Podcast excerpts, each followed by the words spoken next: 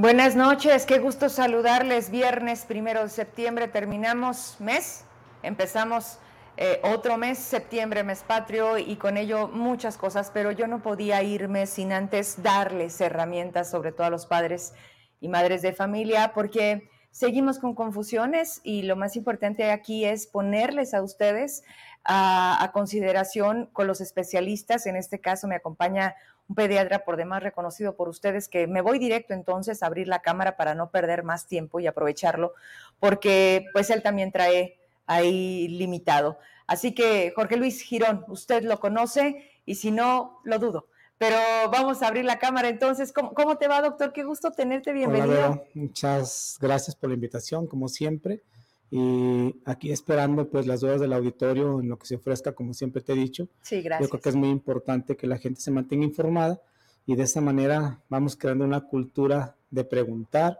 vamos creando una cultura sobre la que podemos buscar soluciones con la población. Sí. obviamente ellas pues, van a poder generar eh, preguntas a través de las dudas eh, mantenernos informados. A ver, doctor, quiero ir por partes hasta llegar al punto que me hace buscarte y decirte, es importante que nos digas qué debemos hacer o qué recomiendas hacer. Primero, COVID-19, los niños al día de hoy, cómo se presenta en una consulta, contigo particularmente que atiendes a tantos niños en lo privado y en lo público.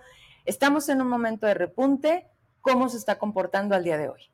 El problema es que no podemos hablar de repunte porque ya no hacemos las cosas que hacíamos en el pasado, me refiero a pruebas específicas para, para ver si el niño tiene positivo para COVID. Solamente te puedes guiar por algunos síntomas o los niños que realmente se ponen más delicados son los que les hace la prueba y sabes que tienen COVID. O sea, por síntomas clínicos de los adultos que van contigo y que obviamente son el primer contacto con el niño, sabes que hay casos de COVID en cierto tiempo y que de, de nuevo empieza a repuntar y luego vuelve a haber una meseta, pero ya actualmente el COVID con la cepa nueva es muy inespecífico los síntomas. Obviamente vas a presentar una gripe igual que cuando presentaste la influenza. Entonces ahora hay niños que pueden presentar síntomas intestinales, dolor abdominal, como, diarrea o dolor abdominal, moco, tos, esta, a veces fiebre persistente que no se quita y un cuadro gripal mínimo y a los dos, tres días está de nuevo igual. Los niños que se complican pueden hacer neumonías que pueden llegar al hospital y entonces son niños que sí se les hace las pruebas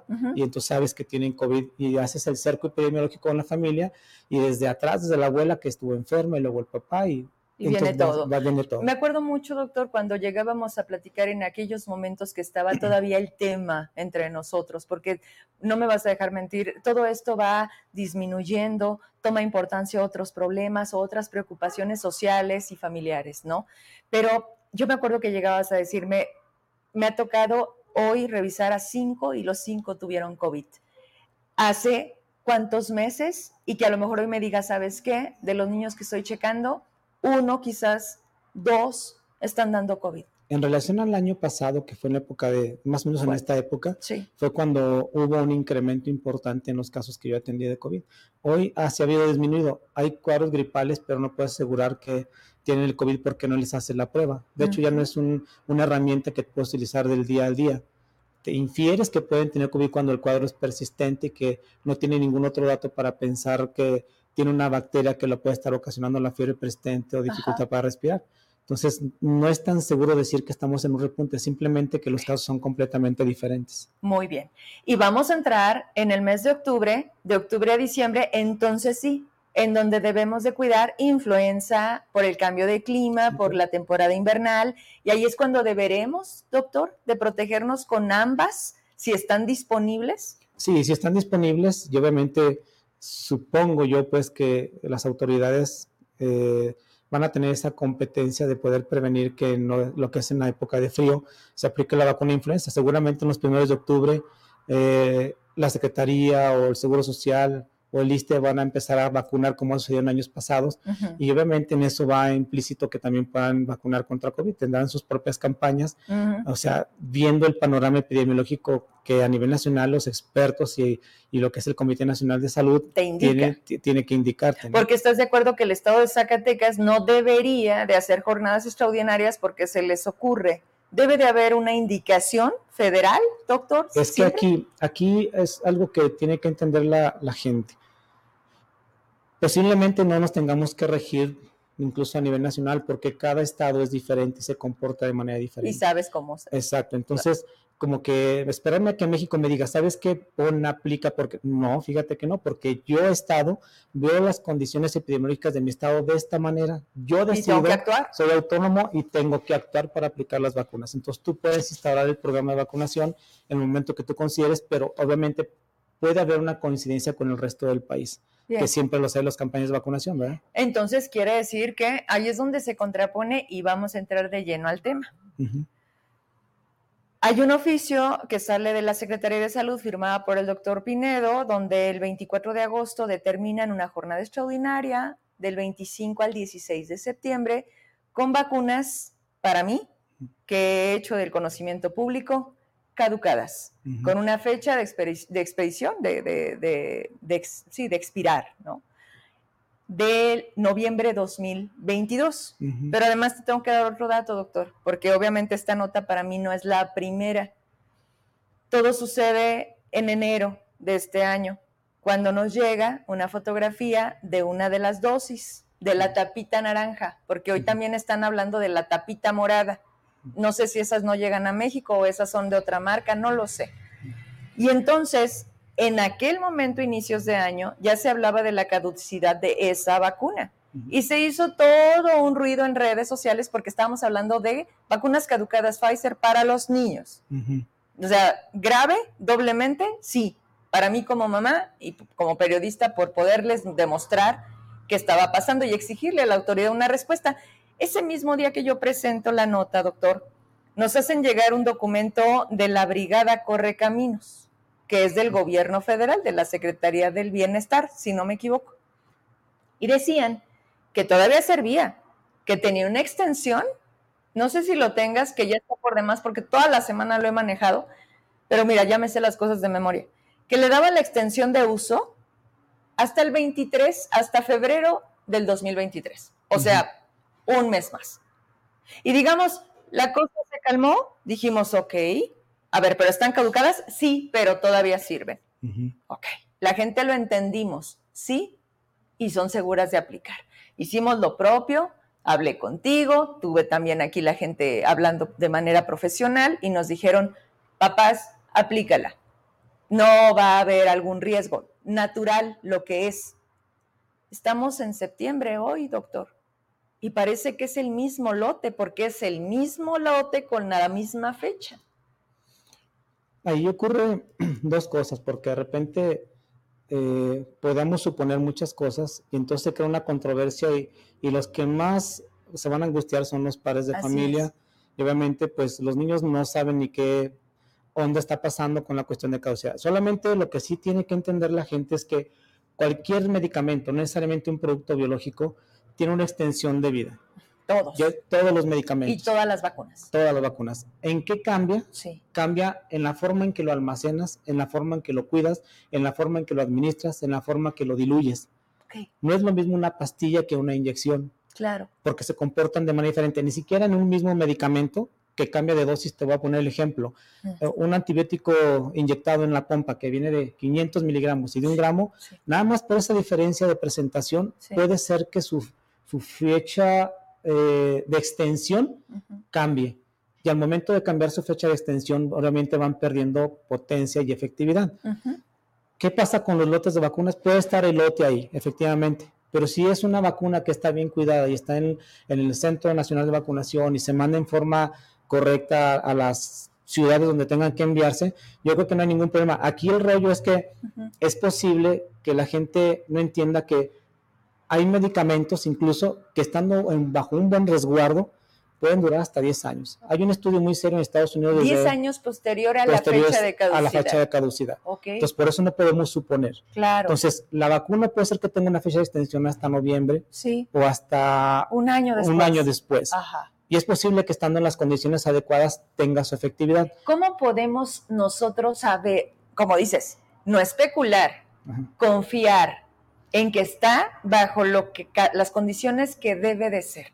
Aquí yo me atrevo a, decirle a la población, pues, que no les debe preocupar esa parte, porque realmente siempre desde hace muchos años, no necesariamente tiene que ver con los gobiernos actuales ni con el gobierno no pasado. Un tema de partidos. nada, no tiene nada que ver con la cuestión política. Eso ya se instaló desde hace muchos años, desde 1994 que empezó el doctor Jesús Comate a hablar sobre la vacunación, etcétera, etcétera, que seguramente eh, algún experto, obviamente en infectología, sabrá esa parte más que yo, pero lo que te digo es que ya la vacunación, desde que se instaló desde hace muchísimos años, sabían que te, tenían que tener un centro de control de la vacuna donde tiene que haber redes frías, una protección específica de la humedad, del calor, etcétera, etcétera. Okay. Entonces, yo creo que en ese sentido yo especularía, sí. y haría mal, porque yo sé que aquí en Zacatecas hay buenos centros de, de atención para, para contener la vacuna, igual que en México. Obviamente en México va a haber una red fría más importante que la que nosotros tenemos aquí. No sería este, nada extraño, pues, que aquí se conserva adecuadamente la vacuna. Si tú me dices como ¿En manos de quién está el resguardo de las condiciones de la vacuna? ¿Del Instituto Mexicano del Seguro Social? Puede ser que sea el Instituto Mexicano del Seguro Social o de la Secretaría. Eh, cada uno tiene una, una función diferente por sí. la población y entonces seguramente cada uno tendrá sus condiciones propias, porque los dos tienen epidemiólogos, los dos tienen gente en salud pública y son gente que está preparada exclusivamente para eso. Bueno, se supone, porque aquí, y no quiero meterte en ese tema, porque por algo te estoy hablando por tu experiencia, no por el tema de quienes están al cargo, uh -huh. pero han dejado mucho que desear ante el actuar de todo, no solamente hoy de las vacunas, y para muestra, para poder seguir.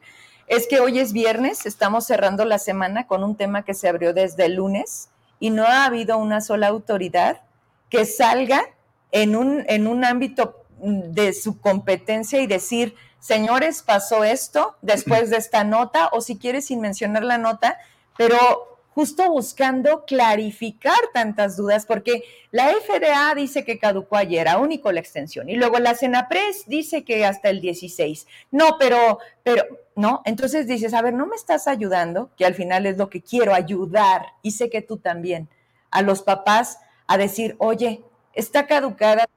Sí o no. Ahí, eh, solamente si tú ves la fecha como papá, sí ya está, caduca, sí. ya está caduca, sí, pero, o sea, que les ayude a pensar, pues, que a lo mejor en la buena intención, pensémoslo así, Ajá. de que se tiene que usar la vacuna por la temporada que se viene pronto de frío, etcétera, etcétera, lo que tú sí. consideres, y tiene una vida de extensión real esa vacuna. Sí. Entonces, que no le preocupe al papá, porque seguramente la potencia y la efectividad de la vacuna va a estar ahí. Okay.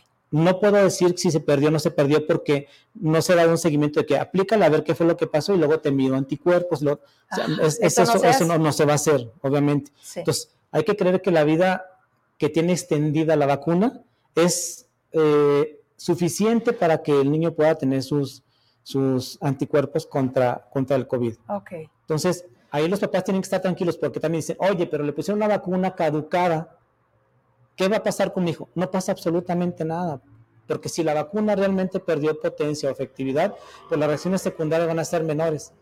Y si le llega a pasar una reacción, de cierta manera, uh -huh. qué bueno porque sabe que la vacuna tiene efectividad y tiene potencia. o sea, sería bueno eso como una prueba sí, de funciona. De funciona. Aunque esté caducado y con extensión. Sí, sí, sí. Sea, hablando claramente. A, a, o sea, haz de cuenta que, pero también hay que pensar sí que si dice, ay, no, pues voy a buscar que mi hijo tenga reacción. No, porque un porcentaje de cualquier vacuna, de cualquier medicamento, puede tener reacciones secundarias. Entonces, por ejemplo, para que te des una idea, vacunas de COVID, uh -huh. eh, puede pasar que solamente 11.1 de uh -huh. miles de dosis aplicadas uh -huh. presente reacción. A ver, doctor, ok, suponiendo que todo el mundo sabemos lo que debemos de hacer y que ante todo hay una ética profesional, sobre todo del sector salud que cuida este país, que no son improvisados y que saben perfectamente qué deben de hacer. Tan es así que con este gobierno los retiraron, los usaron de casi de apoyo, porque los servidores de la nación llegaron a entorpecer todo, porque lo que hoy están haciendo era lo que debía ser no la fechita, allá te toca, fórmate. Estamos de acuerdo. Eso lo vinieron a cambiar todo. Nosotros teníamos el mejor sistema de vacunación, no sé si en el mundo, pero sí en este país. Y eso hoy no lo tenemos. Lo quieren retomar y lo están haciendo de qué manera. Es ahí donde te digo, y entras tú porque también antes de ser pediatra eres papá. ¿no? Sí, claro. Y, yo, como mamá, es por eso que traigo tanto este tema, porque les dije primero por mis hijas y después por sus hijos. Para mí, la lógica me dice, está caducado, porque permites país. La OMS dice, caduca, se desecha. España las está tirando. ¿Por qué en Zacatecas? Porque además me di a la tarea, hoy lo confirmé, en Mérida no tienen ninguna jornada de vacunación. En Aguascalientes no hay ninguna jornada de vacunación. En Monterrey tampoco. En Zacatecas sí. Mm, ahí es lo que te decía al principio, puede ser por las condiciones geográficas y por la cuestión epidemiológica. Sí.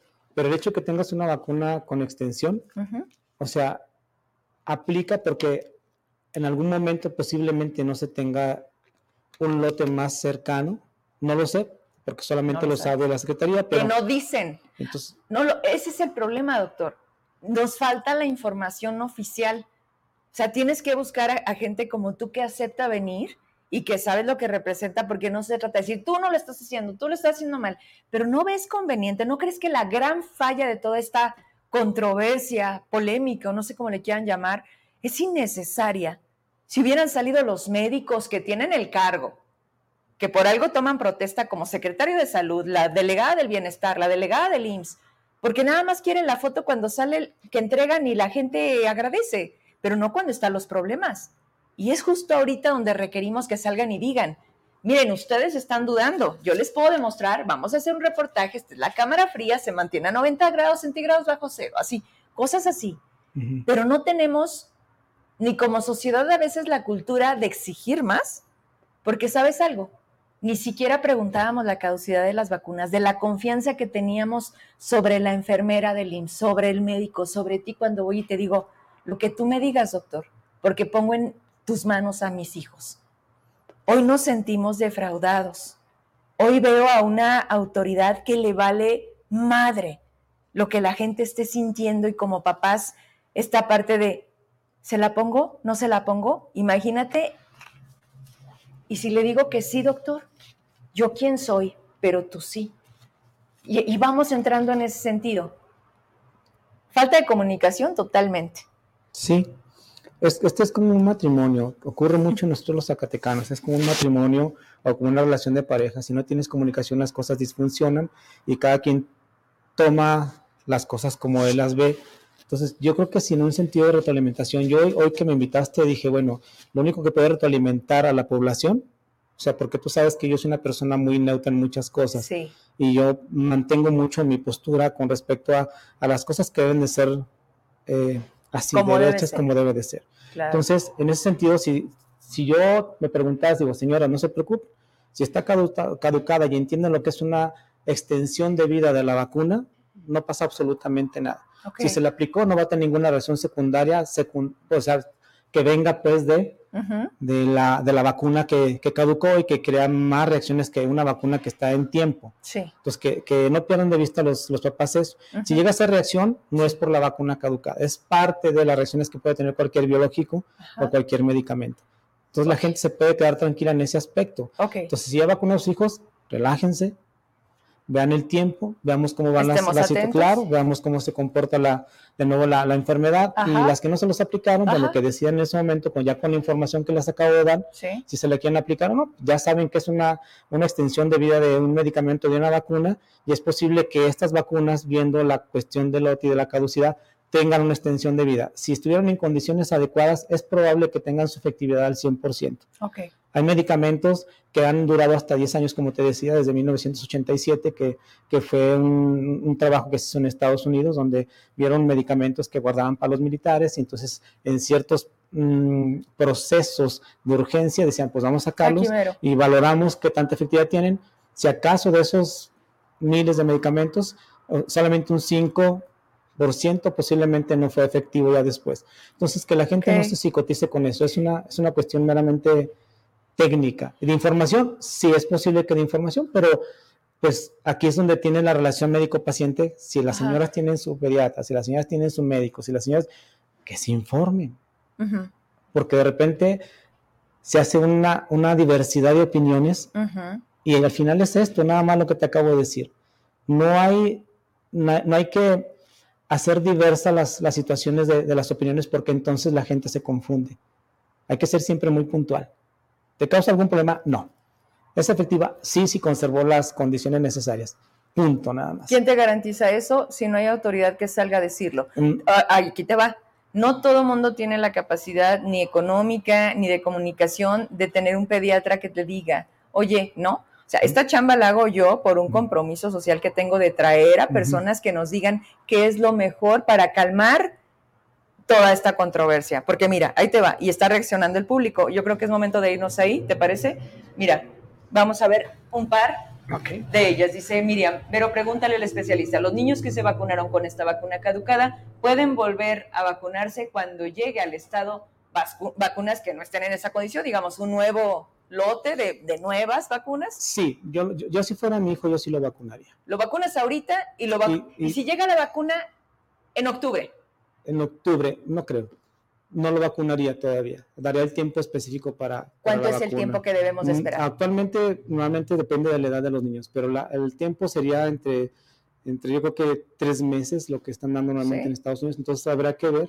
Ok, entonces la vacuna aún caducada y con extensión, porque no puedo llamarle de otra manera, funciona. La, ponerla ahora y esperar a que si en tres meses hay posibilidad de aplicar otra, hacerlo. Lo puedes hacer. Yo creo que no hay ningún problema. Ok. ¿Otra pregunta? Había una que decía, bueno, entonces, ¿para qué le ponen caducidad? Aquí la tengo, dice, la vacuna va a actuar como cualquier medicamento, esté caducada o no, y puede ocasionar una reacción adversa. Esto es lo que opina una persona que nos está viendo. ¿Qué le vas a decir, doctor? Es que, dice, va a provocar una reacción adversa, está conectando que la vacuna está caducada con que produzca una reacción adversa. Se lo voy a explicar muy fácil.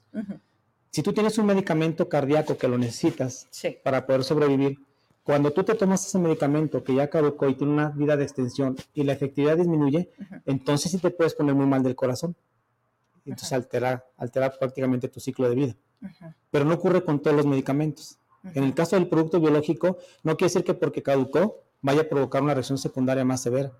Más bien no le provoca absolutamente nada. Otra cosa que también se ha estado manejando pero cambia todo, porque entonces es, ¿no están vacunando agua? Ante el tiempo transcurrido, esa es otra pregunta que nos hicieron desde hace días. Entonces, caducada con la extensión y si nadie que te salga a aclarar, lo que a lo mejor hoy estamos intentando hacer es, ¿te siguen vacunando lo, lo correcto? O sea, en ningún momento una vacuna, a lo que me refiero es, quizás no estoy dándome a entender, ninguna vacuna se convierte en agua.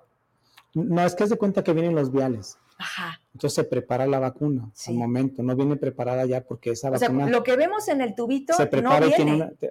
por eso, o sea, no, no se prepara, se prepara al momento y tiene una vida útil de seis horas. No la puedes preparar desde antes. Pero en el caso específico de algo, ¿me estás diciendo? No, de la vacuna. ¿La de COVID? Sí, claro. A ver, yo vi, simulando un poco, un tipo así, la dosis, con agüita. Y de estas sacaban cuatro, cuatro. ¿Esta no venía así desde la caja? No. ¿No? ¿Quién la, ¿Cómo la preparan? Obviamente la prepara el personal que está eh, a cargo, de, preparar las vacunas. De hecho, es, que mira, es parte de, una secuencia, incluso hasta con los medicamentos comunes y corrientes.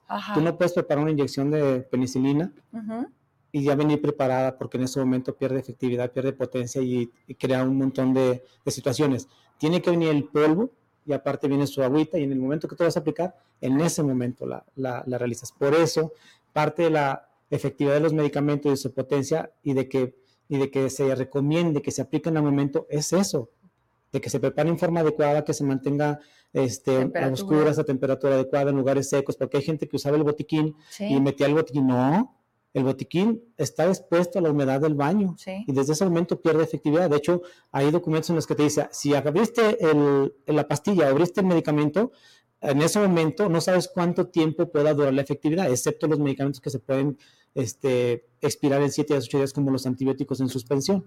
Entonces, por eso a veces es mejor darles tableta a los pacientes porque tienen un tiempo más de pero Bueno, ese es hablando de medicamentos. De medicamentos. Y el biológico, pues con mayor razón, tienes que prepararlo al momento. Dice, dichas características fueron aplicables para resguardar las vacunas caducas. No lo podemos saber si no se conoce quién tenía la responsabilidad de dicho almacenamiento. Ahí es donde la gente dice, bueno, sí, pero ¿cómo me lo demuestras?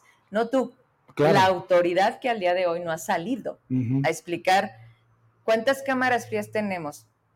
¿No lo sabemos? En Zacatecas. Mm, si no mal recuerdo, creo que está la cámara seguramente del Seguro Social del IMSS y la de Secretaría.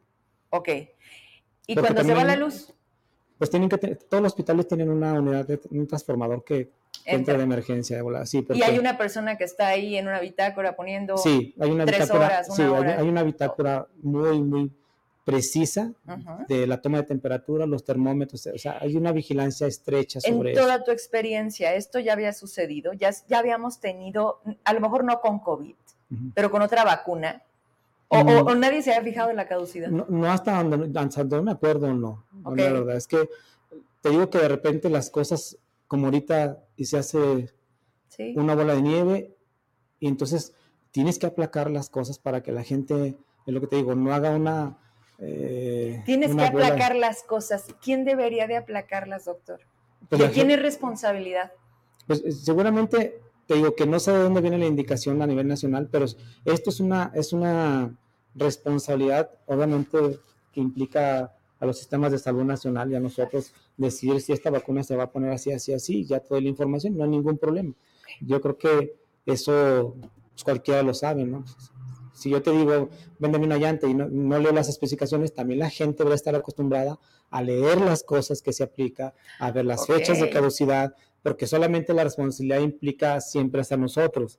No, pero además te están dando un documentito en la escuela, porque como ahora están poniendo en la escuela, en donde tu papá autorizas la aplicación de la vacuna, Exacto. ¿no? Entonces ahí también, no sé, o sea, yo lo siento así como una parte de, ah, bueno, tiene, pero mi parte no la estoy haciendo, de decirte, oye, está bajo esta condición, porque no lo preguntan nunca. Y, y yo creo que vamos cerrando, doctor. Una pregunta más, ¿la tienes? El manejo de las vacunas ha sido con demasiada secrecía y casualmente hoy sí lo dejan en manos de la Secretaría. O sea, es lo que te digo, esto es lo que pasa con tantos vacíos de la autoridad, se tienen que llenar. Y si los llenamos a través de alguien que le interesa, como yo, hacer lo que hago con la presencia tuya o de otros médicos, es ahí donde dices, bueno, ¿y por qué el responsable de esto o los responsables de esto no lo están haciendo? Porque no es cosa menor. A mí, vuelvo a lo mismo. Pues la caducidad me dice que tiene un momento y punto. Y todos lo trasladamos así. Y entonces, cámbianos ahora eso. Es complicado. Nos va a llevar tiempo. Pero algo pasó. Que después de esto, y creo que con eso vamos despidiendo, doctor, tenemos que ser más exigentes. Exigentes, leer, o sea, tener cultura, y no solamente en la parte médica, en todo lo demás.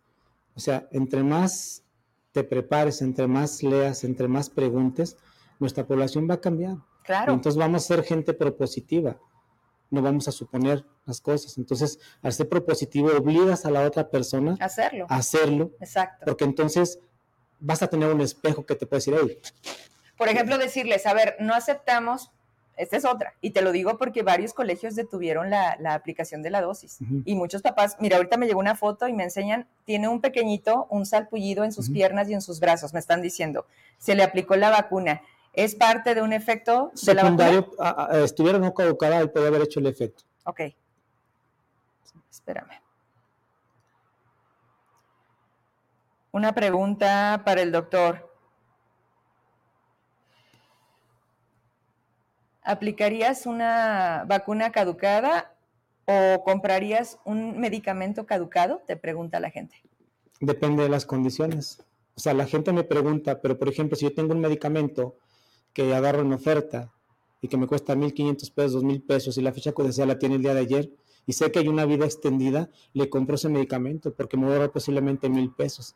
La gente tiene que entender que hay medicamentos que pueden tener una vida extendida y que le van a funcionar exactamente al 100%. ¿Qué tiene que cuidar nada más? Pues lo que le corresponde a él. Compré la caja, a partir de que tú la compras en, la farmacia, ya no es responsabilidad de la farmacia que no es efectiva, es responsabilidad tuya, porque entonces tú la dejas en el carro, en la bolsa, en la parte de atrás, le da el calor, etcétera, etcétera, y entonces ahí es donde la vacuna puede, digo, la vacuna, donde los medicamentos pueden perder efectividad, y la gente no sabe absolutamente nada de eso. Ok, ¿tú le pondrías esta vacuna a tus hijos? Si estuviera caducado y con la fecha de extensión, sí. Ok. Hasta aquí le dejamos. Te agradezco mucho. Hay muchas preguntas. Ojalá que puedas ver. Eh, mira, sinceramente, en resumen, la gente está enojada aquí en el programa y allá afuera también, y seguramente tú lo palpas. No sé si en el consultorio ya el tema llegó, seguramente. Sí, sí, pero a través de que se mantenga informada, okay. ese enojo, lo más importante que tienes en la vida, que la gente lo sepa, sí. y que te hace sustentable son tus hijos. Entonces, yo creo que en ese sentido entiendo el enojo que puedan tener, pero también tienen que tener la mente clara de que hay una corresponsabilidad y que si una parte no, no tiene la comunicación, pues yo, como ser humano, busco la respuesta porque son mis hijos. Exacto. ¿Me entiendes? Pues no puedes echarle la culpa a quien no te informa si tú solamente te quedas con un solo mecanismo ahí y solamente estás como, como una cabra topando en el mismo lugar. No puedes hacer eso. Me quito del camino y entonces voy y busco respuestas. Eso se llama buscar mecanismos. Pero después de que damos a conocer las cosas, ese es el punto. Que se siente como mentira de, como engaño de. Y esa parte es su responsabilidad, no mía, ah, ni tuya. Muchas gracias, muchas gracias por haber venido, doctor. Espero que a la gente le ayude, al final de eso se trata. Y si no, bueno, pues sigamos preguntando. Yo prefiero mil veces preguntar que quedarme con la duda. Y me siguen preguntando, pero bueno. orden. Ahí está mi correo electrónico, está mi página de Facebook. Y te encontramos. Sí, claro. En Nápoles sigues. No te, No, te vayas todavía, pero muchas gracias. Vamos a hacer un corte y regreso porque ya también está con nosotros pues otra persona que, que nos había, que, que, ya me la debía, pero me da mucho gusto tener el doctor Chacón. Aquí está ya. Regreso. ¿Sabías que los residuos de gran tamaño necesitan un manejo especial? En Trash Manejo Integral de Basura contamos con un servicio domiciliar, responsable, consciente y organizado. En el municipio de Guadalupe, Zacatecas, en donde puedes agendar la recolección de aparatos eléctricos y electrónicos como computadoras, estufas, ventiladores, muebles, colchones y otros objetos. Comunícate con nosotros a número telefónico 492-264-8597 en donde te indicaremos el día y horario en el que podremos pasar por los residuos que no pueden transportar los camiones recolectores. Recuerda, este servicio está disponible únicamente en Guadalupe.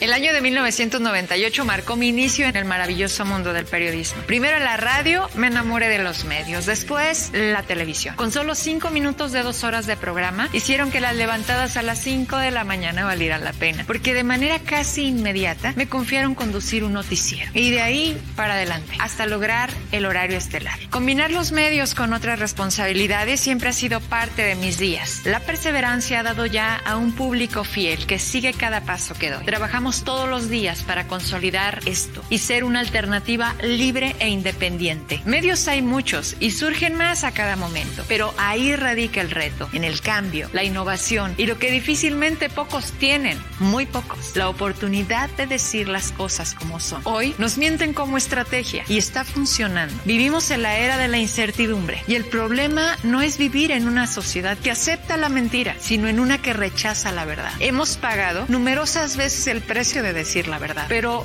amamos hacerlo y lo seguiremos haciendo. Señalaremos a los que se sienten intocables, haremos visible lo que denuncia la gente. No importan colores ni los partidos. Que la gente se informe para tomar mejores decisiones, no solo individuales, sino colectivas. Este es un año importantísimo en todos los sentidos, más en lo político. Muchos actores sin menor mérito quieren seguir en el poder. Nuestro trabajo será mostrarles quiénes son y por qué ahora sí, según ellos, cumplirán o mínimo porque tienen el descaro de seguir diciendo que confiemos en ellos. Vamos por todos, incluso por los que no quieren dar la cara a los cuestionamientos. Soy Verónica Trujillo. ¿Están listos? Nosotros. Estamos de regreso y seguimos hablando de este tema. Y lo seguiremos haciendo hasta que nos quede claro. Y que hagan la parte que les toca sí o sí. Hablando precisamente ahorita de a quien acabamos de despedir, que es el doctor Girón que es en esta parte de, simplemente lo que corresponde. Zacatecas no se merece menos y mucho menos esto. Yo continúo en esta postura y les presento y de verdad me da mucho gusto, doctor, que el tiempo lo haya permitido para que nos acompañes este día. El doctor Arnulfo Correa Chacón, ustedes también lo conocen, infectólogo, una voz calificada, que no hayamos logrado coincidir por los compromisos que desde el primer momento yo busqué y agradezco, pero vía telefónica pues me la quedé yo, ¿no? Y, hoy, hoy es necesario hacerlo público porque no se me olvida, doctor, estuviste en aquel momento en enero, cuando ya hablábamos de estas vacunas y tú me decías, se pierde efectividad y me mandaste una serie de documentos, incluso en inglés, interesantes que hablaban de una serie de, ¿qué era? Como, o sea, tú metías el lote de la, de la, vacuna, y te daba ahí una sábana de información, o sea, estaba, sin embargo, en México esta información es reservada, es restringida. Vacunas caducadas, sí o no, doctor. Mira, yo voy un poquito más allá de hablar de vacuna caducada o no caducada. Ahora. ¿Sí? Sí. Eh, hemos escuchado hablar ahorita que nos pusieron una vacuna caducada y luego nos saca la COFEPRIS un documento que habla de seguridad de la vacuna. Sí. ¿Sí? Y nos dicen que es segura. Ojo, no hay que confundir los términos. Cuando uno hace un trabajo de investigación, cuando hablamos de seguridad, estamos hablando de efectos secundarios, de efectos adversos. ¿sí? Entonces nos están diciendo que no hay efectos adversos, que no hay efectos secundarios, que la COFEPRIS avala esto, estos este, situaciones. Y esto la gente piensa, ah, pues entonces es segura la vacuna. No, son cosas diferentes si hablamos de eficacia. Cuando hablamos de eficacia es cuando la prueba, la vacuna se prueba en una población controlada, con un virus controlado, en situaciones de investigación. Entonces decimos, la vacuna COVID trae una, una eh, eficacia de un 90%. Ok, pero vamos a hablar de efectividad. ¿Qué tan efectiva es cuando ya la aplicamos a población con todas las variantes que hay? Con todas las posibilidades que hay. Además, que no es la misma con la que empezamos hace ah, dos eh, años. O sea, eh, resulta que la vacuna se hizo y se probó su eficacia con, la, con, la variante del SARS-CoV-2 llamada Delta. Sí. Esta se ha ido, ha ido mutando y ha ido cambiando. Cuando el genoma cambia, se cambia de acuerdo a una letra del alfabeto. Y ahorita estamos en Omicron. En la O. En Omicron. La Omicron ha tenido varios linajes. La BBX, ¿no? La, exactamente, la BA286 y la EG5 que en su espícula tiene ya más de, de 16 mutaciones y que ya se tornó una variante de preocupación. ¿Por qué? Porque está evadiendo el sistema inmune natural que adquirimos los que nos enfermamos por COVID mm. y está evadiendo el sistema inmune de la vacuna que nos pusieron inicialmente, que es esta misma vacuna caducada. Exactamente. Por lo tanto, esta vacuna caducada ya no está teniendo efectividad para esta variante de COVID. Ok, más allá de que esté caducada. Es una vacuna que no es que está preparada para una variante que ya no está circulando. Ok. Y que esta nueva variante, entonces Pfizer y Moderna ya sacaron una vacuna bivalente que nos protege contra Omicron. Esa todavía no llega a México. Todavía no llega a México. Exacto. Que ya la están comercializando en Estados Unidos y que ya la sacaron. Sí. ¿Cuándo va a llegar a México? Pues depende de la autoridad, ¿no? Mm. Pero entonces, la vacuna. Que porque esa es otra. ¿Por qué la dejaron caducar? La, vacuna que, que, que, está que estamos hablando, que está caducada, es una vacuna que efectivamente es segura, porque no tiene efectos secundarios, pero está dirigida contra una variante que ya no está circulando. O sea, no sirve. No sirve. Aunque no esté caducada. Aunque esté caducada, no esté caducada, no, sirve, porque la variante que está circulando ahorita es la de Omicron y por eso Pfizer ya reconoció que su vacuna original ya no servía y ahorita necesitamos la vacuna bivalente. Ok. ¿Me explico? Sí. Ok, eh, Pfizer y Moderna ya están produciendo esta vacuna, ya la están comercializando en Estados Unidos. De hecho, Estados Unidos ya anunció que próximamente ya no va a regalar la vacuna, sino ya la va a vender. Sí. ¿Verdad? ¿Por qué? Porque, bueno, ya este, intereses comerciales que, se, claro. que viene otra etapa, ya se acabó la emergencia. Ajá. Entonces, cuando había una emergencia, utilizábamos lo que hubiera, pero ahorita ya no hay emergencia. ¿sí? Ya conocemos el virus, ya conocemos la vacuna, ya conocemos las medidas de prevención. Entonces, esta vacuna caducada no sirve para el linaje que está actualmente circulando.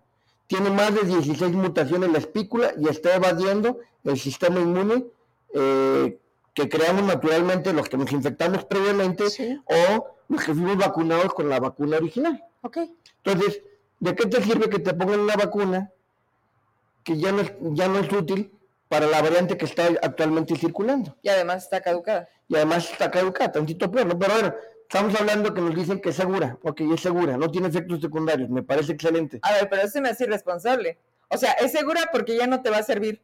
Pero no te sirve. O sea, no sé, o sea, veo como a huevo tener que poner vacunas caducadas en Zacatecas, desechables para personas como si fuéramos desechables. No, pues es una vacuna, simplemente es una vacuna que ya no está haciendo una función adecuada porque su efectividad se probó contra la variante Delta y ya se demostró que contra la variante Omicron no es útil. Así de fácil. Así de fácil. Por eso se ocupa la vacuna bivalente que Pfizer mismo ya lo reconoció y por eso Pfizer sacó la bivalente. Ok. ¿Sí? Así de sencillo. Ok. Ya los vacunamos, no pasa nada. Ya los vacunamos, no pasa nada.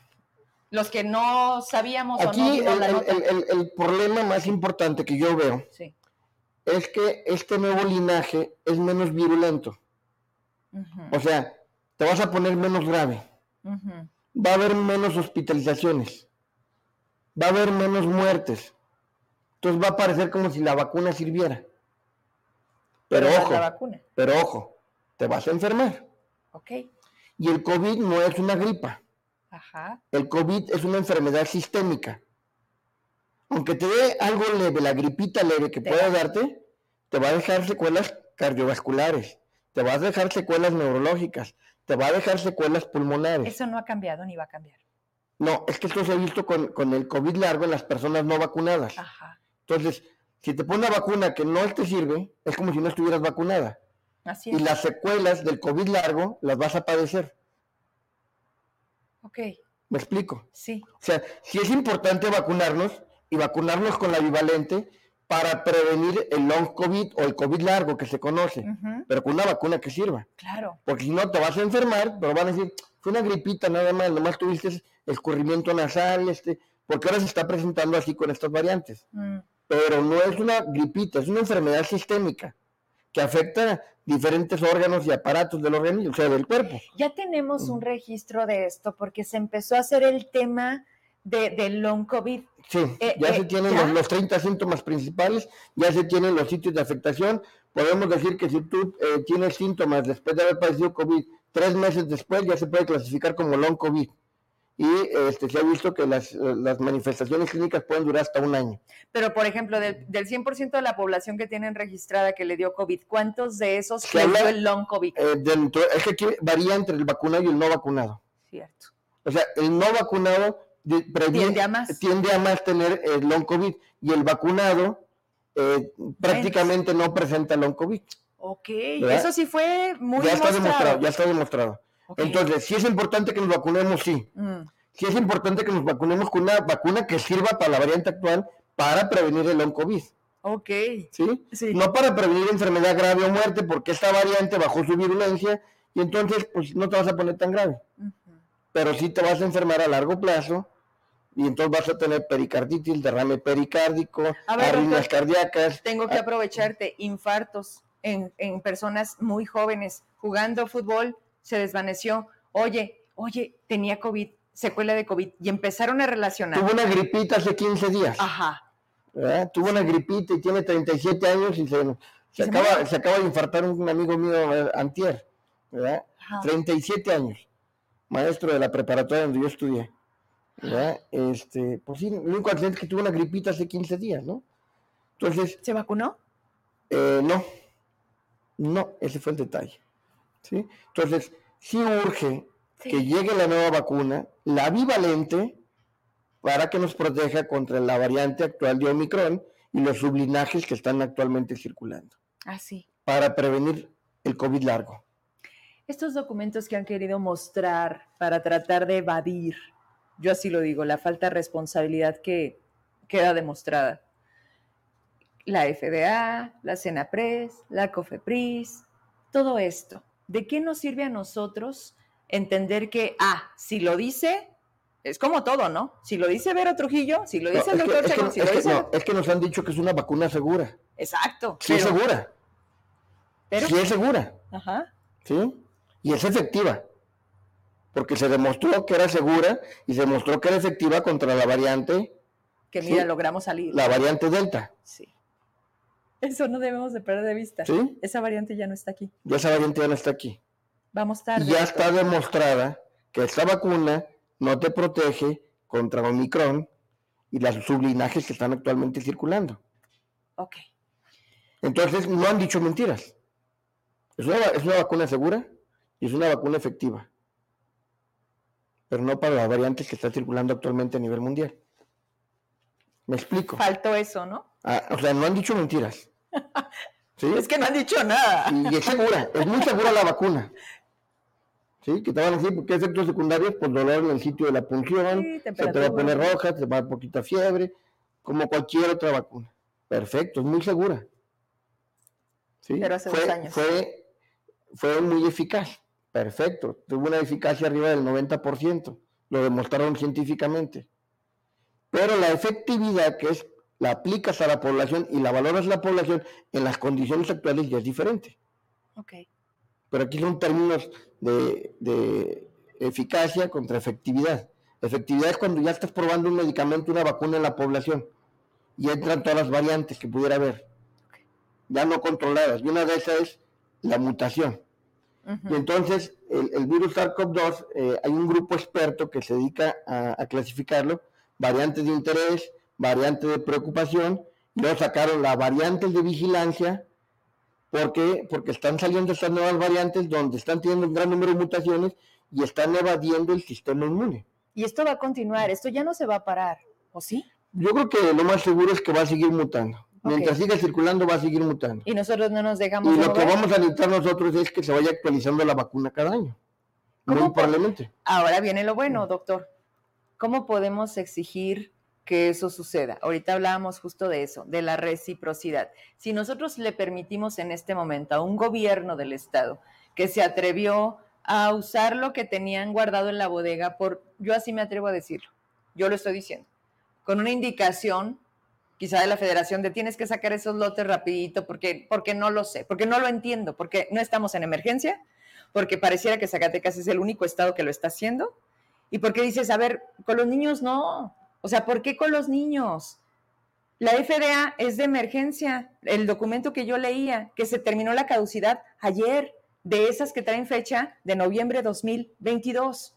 Otra cosa, estaban muy preocupados cuando llegaron a México las primeras vacunas que vacunaron a los servidores de la nación. Para ellos no fue prioridad ni los médicos ni los niños. ¿Por qué hoy sí? No, no es que sea, o sea, vamos, este, todavía nos falta vacunar a los niños de 2 años a 5, a años. Además, y a la nueva población. O sea, de 2 a 5 años no llegó la vacuna a México, ¿sí? de 5 a, 5 a 11 y de 5 para arriba, ¿sí? Entonces creo que no, mm, eh, el error yo creo que lo más seguro es que se quedaron esas vacunas mm. en vez de, desecharlas. Así de fácil. Era más fácil desecharlas. Digo, sé que es dinero de nosotros pero hay que desecharlas. Era mejor desecharlas que ponérselas a los niños, ¿no? O sea, yo creo que este, no, no se vale, pues, en este sentido. Y más ahorita, no se vale porque sabemos que es una vacuna que no está funcionando para la cepa que está actualmente circulando. Es un engaño, doctor. ¿Verdad? Este, el otro problema que tenemos es que en México no estamos haciendo un monitoreo de las cepas circulantes. Nadie. Estados Unidos, sabemos que Estados Unidos ahorita le está circulando la BA 2.86, que ya eh, pasó por ahí la eje 05, ¿sí? que son las variantes últimas de COVID.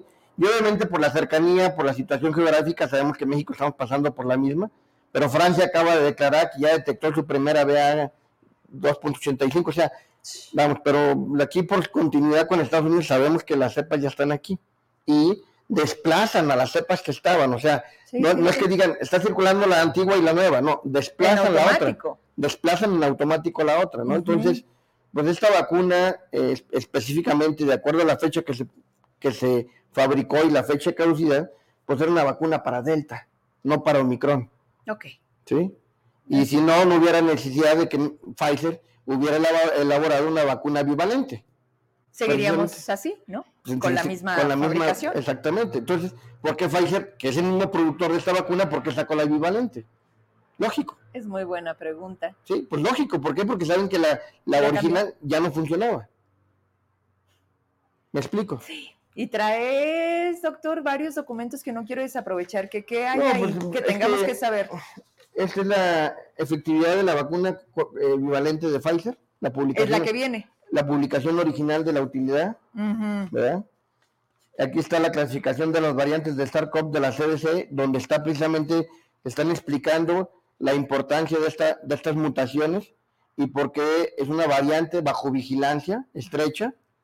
¿Verdad? ¿Por qué? Porque, o sea, variante de interés, bueno, es cuando hay una mutación importante. Variante de preocupación es cuando evade el medicamento que pudiera funcionar, que evade el sistema de prevención, por ejemplo, cubrebocas, o que evade el sistema de inmunización como las vacunas.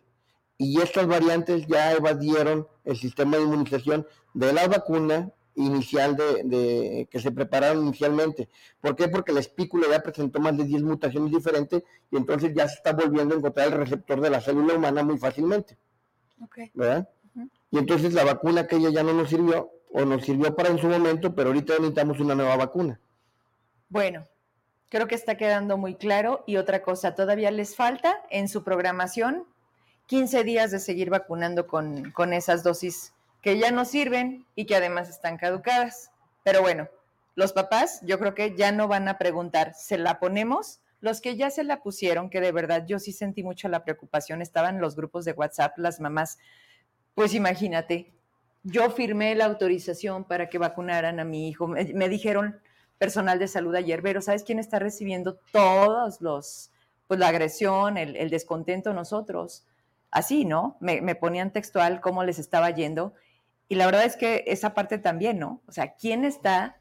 Bueno, ¿cuándo les ha importado? Y además, ¿cómo está la situación de salud hoy en Zacatecas? Porque cada estado tiene lo suyo. Aquí hay una situación también diferente. Sí el consentimiento informado para que tú firmes y autorices no es lo único que tiene validez. O sea, tú, papá, por tu nivel de conocimiento vas a firmar. Sí. ¿Sí? Pero por eso existen los comités de bioéticas que deben de autorizar esto o no autorizarlo en todos los sistemas de salud. Porque el, nivel del conocimiento de un papá en esta área, pues a veces es muy poco. Sí. Y entonces hay un comité que debe autorizar que el consentimiento se aplique de esta manera. Y hubo ese comité que dio se supone que debe haber, haber, comités que estén avalando esto. ¿Quién está al frente en Zacatecas? ¿Lo sabes? No sé. Bueno, ¿hay comité? Debe de haber un comité. ¿Depende de la secretaría? Sí. Eso. Habría que verlo. Habría que verlo. Sí. Ok. Porque no puede haber un consentimiento informado sin que esté avalado por un comité. Sí. Así de sencillo. ¿sí? Porque yo, papá, puedo hacer, yo, doctor, puedo hacer que me firme cualquier cosa un paciente, porque el paciente confía en, confía en el doctor. Entonces, si me va a firmar un documento, es un documento que debe estar avalado por un comité. ¿Sí? Ojo aquí, se involucraron a las escuelas. Más allá de los comités, yo creo que también es responsabilidad de cada centro, ¿no? Debería de serlo, doctor. Y bueno, a lo mismo. Que sea. Yo creo que eh, no hay que alarmar. Ajá por la vacuna, porque es una vacuna segura. Sí, ya, eso lo que veo. O sea, mamá, ya te vacunaron a tu hijo, no te preocupes, es una vacuna segura. Sí. Ok. Que quede claro. Sí. Y así lo dicen los documentos, y así lo dice la COFEPRIS. Y así, o sea, si revisas todos los documentos, han dicho, es una vacuna segura. No te asustes, mamá, es una vacuna segura. Cuando hablamos de seguridad es que no tiene eventos adversos. Y está demostrado. es lo que más nos preocupa en este momento. Es lo que más te preocuparía en este momento, ¿no? Sí, y los que no los vacunaron, no los vacunen. Con esas no, no sirven. Pues Hay que esperar al nuevo cargamento. Pues no sirven para el linaje que está circulando actualmente. Por eso. ¿Sí me explico? Sí. Pero que no se preocupen, pues, no es así el alarma, los mamás en las escuelas, como dicen los grupos de WhatsApp, ¿qué vamos a hacer? Sí, sí, se este, puso así. ¿Cuál es el antídoto de la vacuna? No se ocupa, es una vacuna segura. Ok. Eso que quede claro. Y así lo dicen los documentos, y así dice la FDA, y así lo dice la COFEPRIS. Y así nos han vendido la, cuenta, nos han dicho, es una vacuna segura. Es una vacuna segura. Ya me estás haciendo dudar. Es segura. Ok. Sí, es segura, entonces no te preocupes. Si ya te lo vacunaron, no te preocupes, es segura. Ya. Ya. Lo que ¿Qué efectividad tiene? Cero. Pues para variante Delta muy buena, para variante Omicron muy baja. ¿Cuál tendrás? No sé. Pues la variante Delta, la variante Delta tiene mucho tiempo que dejó de circular en México. La variante Omicron es la que está demostrada que, está circulando. Y las dos subvariantes, que son las que tienen la mutación más alta ahorita, ¿verdad? Por eso está bajo, bajo este, vigilancia, la eje 5, ¿verdad? Eso es lo que hay, es lo que viene. ¿Qué va a pasar? Pues espero y, realmente el gobierno federal acepte este, comprar la vacuna bivalente y se aplique la bivalente. ¿Y, lo que sigue? ¿Verdad? ¿Verdad? Y espero y, se compre y se aplique en población de riesgo. O bien este, que deje la venta de la vacuna en México. Oye, ¿y sería mm. simbólica o, o sí sería, eh, hablando de accesibilidad, doctor? Porque pues todo el mundo queremos protegernos, pero no todo el mundo tenemos pues en Estados Unidos esta, la están presupuestando la dosis por vial, este, por persona, arriba de 100 dólares. 100 dólares, estamos hablando de 2 mil, 1.700 pesos. Más o menos. En Estados Unidos. Pero para México manejan otro precio, ¿no? Así es. Pero con que no sea otra vacuna, porque ya ves que dicen, pues sí, pero son distintas a las de allá. Allá son más buenas. Es la misma vacuna, o sea, es, de, patente, es Pfizer. Es, producción misma. La misma, por ejemplo, Moderna ya está sacando su vacuna bivalente, ¿no? Entonces, Moderna, Pfizer y el laboratorio. Sí. son eh, tres laboratorios que sirven para la vacuna actual. Bien. ¿Me apoyas con un par de preguntas que tengas tú allá? Yo tengo también por acá. Oh, dicen que si ya viste, eh, me dicen que en Netflix hay, hay, una película que habla de esto. Dicen, ¿ya la vieron? No sé. A ver, ¿qué recomendaciones hay? ¿Ves Netflix, doctor? ¿Tienes tiempo? Sí, poco, poco a veces, sí. a ver, tú me dices, Emma. Um, sí existe el Consejo de Bioética, lo dice gente de salud, dice el problema es que el doctor Pinedo nunca los ha tomado en cuenta. Ah, desconozco. Eso ya es otra cosa. Eh, nos dejó clara la información. Ya no van a comprar Pfizer, ahora será la cubana. Esa es otra, la Abdala. ¿Esa qué tal, doctor? ¿Qué le dices a la para la cepa original. Para la nueva. No, volvemos a lo mismo. Exactamente. O sea, tiene la misma condición. Exactamente. Porque es la que, la que están colocando para, las, para los otros segmentos de población. Entonces, el otro día me escribió el abogado Valderas y me decía, Vero, usted me recomienda que me la ponga, le dije, mire, y yo traía ese dato, porque cuando hablé con el doctor Héctor Ramírez de la Comisión de Seguridad, este, comentaba esto, y decía, Vero, es que además ya estamos hablando de otro momento, entonces la vacuna, además de estar caducada, ya para esta no sirve. Y fue lo que me atreví a decirle, doctor. Pero, es que, bueno, lo mismo, Abdalá en su momento fue útil. Y alguna vez la defendí yo aquí con, con usted. Cierto. ¿Sí? O sea, ¿Por qué? Porque todavía no habían reportado variantes que evadieran el sistema inmune con estas vacunas. A diferencia de, estas últimas variantes de Omicron, donde la principal alarma de Omicron fue que evadía el sistema inmune natural o adquirido por vacuna. ¿Por qué? Porque ya no ha estado funcionando. Necesitamos una vacuna actualizada. Y así, así va a ser. Conforme se vaya modificando, tenemos que actualizar la medicina. Bien, doctor, pues creo que con esto nos quedamos. No sé si. No, de parte del público, Emma, a reserva de lo que tú tengas. Hay muchos comentarios, pero son comentarios más allá de preguntas. Es el momento de aprovechar la presencia del doctor, que no siempre quiere venir, aunque él diga lo contrario, porque dice, tú no me invitas. No, siempre lo invito y siempre lo seguiré haciendo. Y gracias por tomar la llamada, porque sé que a veces este, pues no hay manera, pero Muchas gracias. A ver, yo, yo me quiero despedir, doctor, eh, con un mensaje de tu parte hacia la ciudadanía de Zacatecas. Eh, de lo que pudiera venir, del tiempo que está por suceder. Estamos por entrar a esta etapa de, cierre de año con el otoño-invierno, viene la influenza. Que nos des un consejo como médico. O sea, bueno, ahorita viene la etapa de la vacuna sincicial respiratoria, viene la etapa de la vacuna de la influenza y ojalá llegar a la etapa de la vacuna bivalente para, para COVID. Sería lo importante. Yo creo que no hay que perder de vista, y esto es por educación, los lugares muy, muy concurridos, los lugares no ventilados, las áreas hospitalarias, hay que usar cubreboca. En muchos países lo están utilizando de años atrás, no de la pandemia. Mm. ¿sí? Y cuatro, si estás enfermo y tienes un cuadro gripal de escorrimiento nasal, de estornudo, protégete. Ok. Y por ejemplo, en las escuelas que o sí o sí son espacios eh, con mucha gente, le regresamos a nuestros chiquitos el Si están muy confinados, si no tiene ventilación, hay que poner cubrebocas. Y si tiene gripita, con mayor razón. Si tiene cualquiera persona, adulto, niño que esté enfermo, cubreboca. Bien. Esto es cultura, vamos. Por respeto. Por respeto y cultura en salud. Bien. Eso sería lo más importante, más ahora que ya viene este cambio de clima, ¿no? Cambio de temporada. Pues te agradezco mucho que, hayas estado con nosotros. A la orden. Gracias, doctora. A ustedes, gracias por una semana de todo esto. Creo que cerramos como debe de ser. Nos vemos el próximo lunes. Cualquier cosa, aquí estamos. Descanse.